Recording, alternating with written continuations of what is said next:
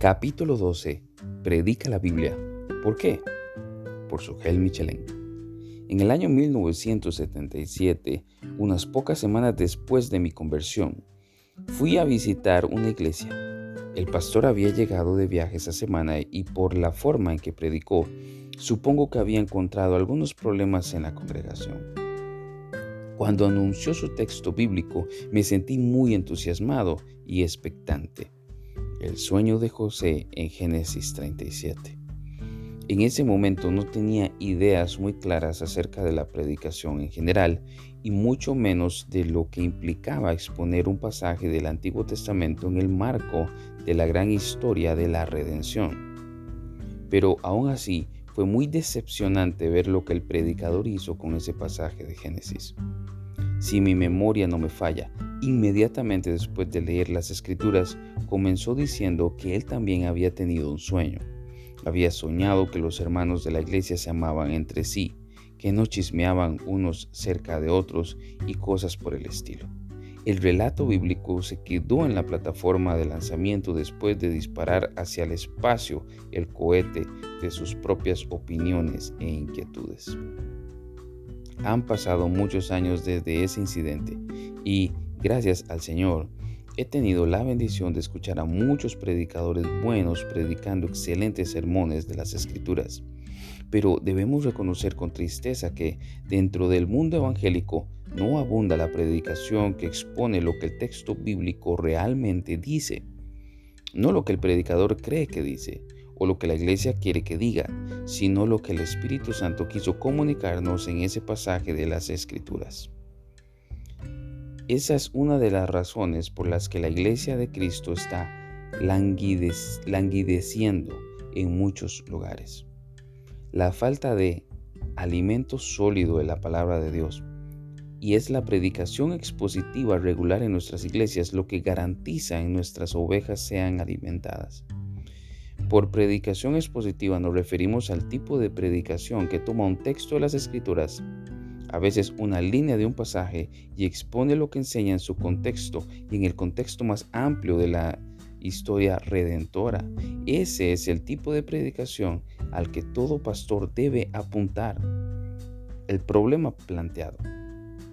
En 2 de Timoteo 3.1 vemos el planteamiento de un problema, pero debes saber esto, que en los últimos días vendrán tiempos difíciles. En el Nuevo Testamento la frase últimos días no se usa para referirse primariamente a los días que anteceden la venida del Señor, sino más bien a esta última etapa en la historia de la redención en la que nos encontramos y que empezó en el día de Pentecostés. Puedes leer Hechos 2 del 16 al 17 y Primera de Juan 2 18. De manera que nosotros, lo mismo que Timoteo, nos encontramos dentro de ese periodo que Pablo describe como tiempos difíciles. ¿Y cuál es la naturaleza del peligro que tanto Timoteo como nosotros tenemos que enfrentar? Lo vemos en los próximos versículos. Porque los hombres serán amadores de sí mismos, avaros, jactanciosos, soberbios, blasfemos, desobedientes a los padres, ingratos, irreverentes, sin amor, implacables, calumniadores, desenfrenados, salvajes, aborrecedores de lo bueno, traidores, impetuosos, envanecidos, amadores de los placeres en vez de amadores de Dios, teniendo apariencia de piedad, pero habiendo negado su poder, a los tales evita. Segunda de Timoteo 3, 2 al 5. Alguien pudiera decir que esos rasgos de carácter han estado presentes entre los impíos desde que el mundo es mundo. Y es cierto. Pero lo que Pablo nos dice aquí es que en los postreros días estas cosas no solo se van a manifestar en el mundo, sino también en la iglesia. Las personas que Pablo está describiendo aquí no están fuera de las iglesias, están dentro. Puedes ver 2 Timoteo capítulo 3, versos 5 y 8. Un cuadro aterrador. Esto da miedo.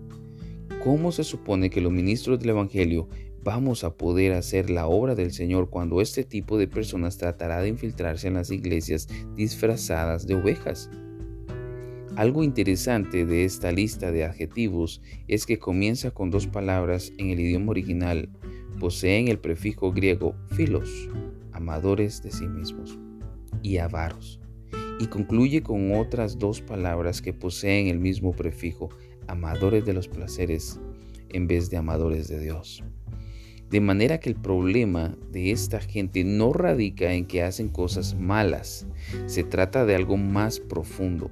Sus corazones están tan engañados que aman lo que no deben amar y aborrecen lo que no deben aborrecer. Es de esa fuente corrupta que brota todo lo demás. Hay algo que nosotros como pastores podamos hacer que sea capaz de cambiar radicalmente el curso de los efectos de estas personas. ¿Existe algún programa, alguna charla motivacional o predicación terapéutica que sea capaz de hacer eso? Por supuesto que no. Esas personas no pueden cambiar porque no quieren cambiar.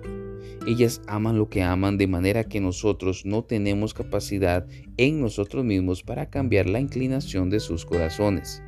Esa es una de las razones por las que el ministerio nunca ha sido fácil y nunca lo será.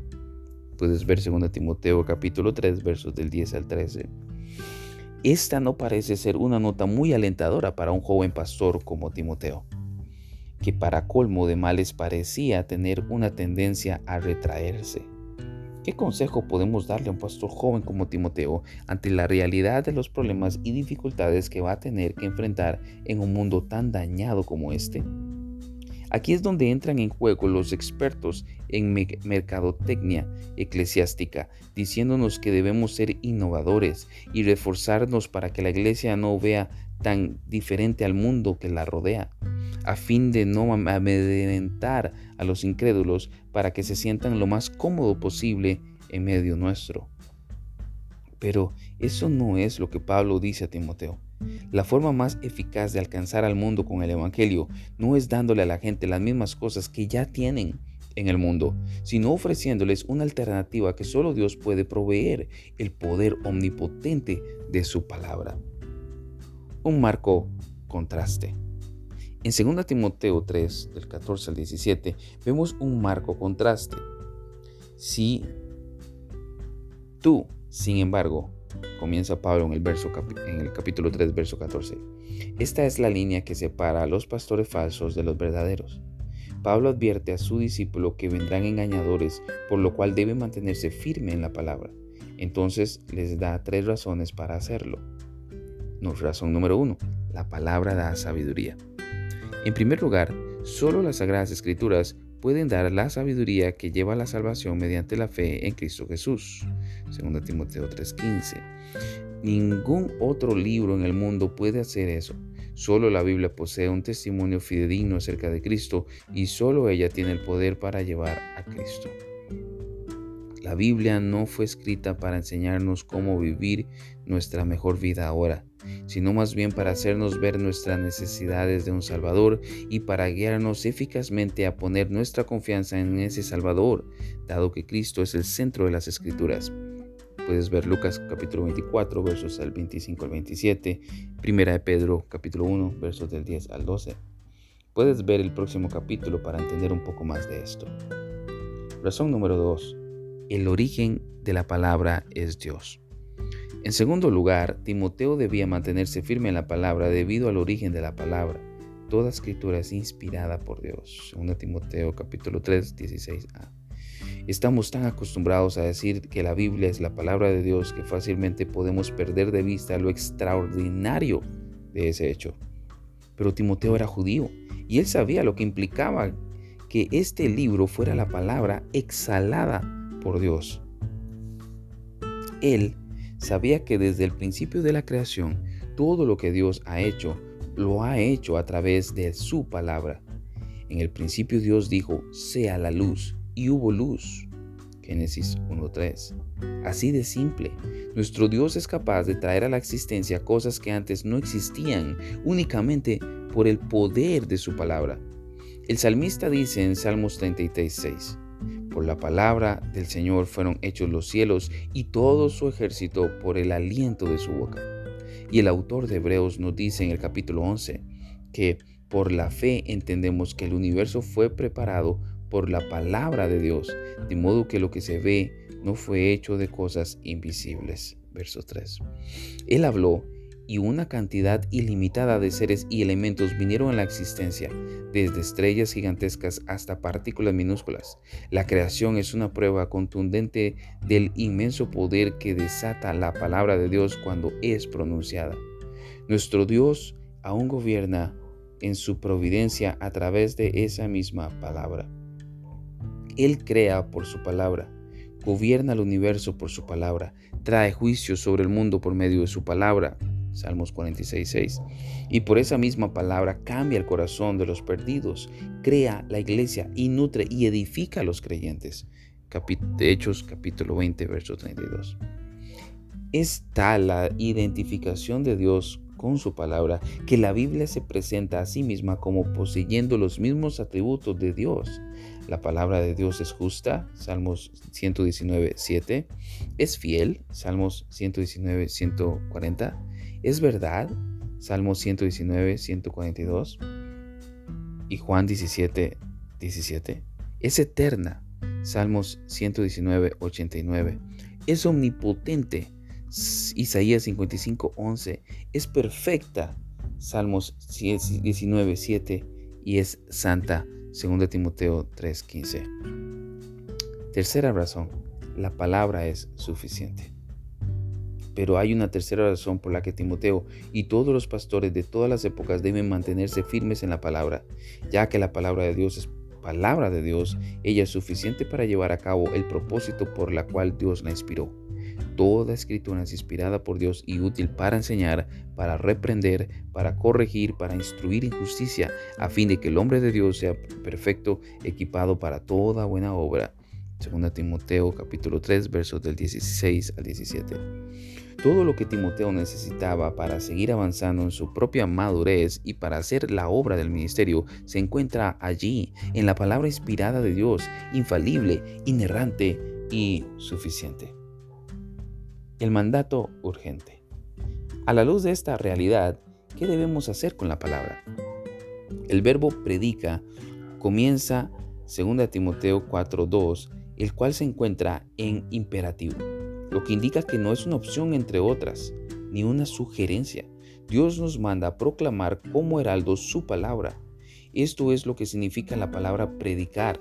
En el original, en los tiempos antiguos, los heraldos iban por las calles anunciando en alta voz la victoria de un rey, o las políticas de un nuevo gobierno, o la llegada del emperador.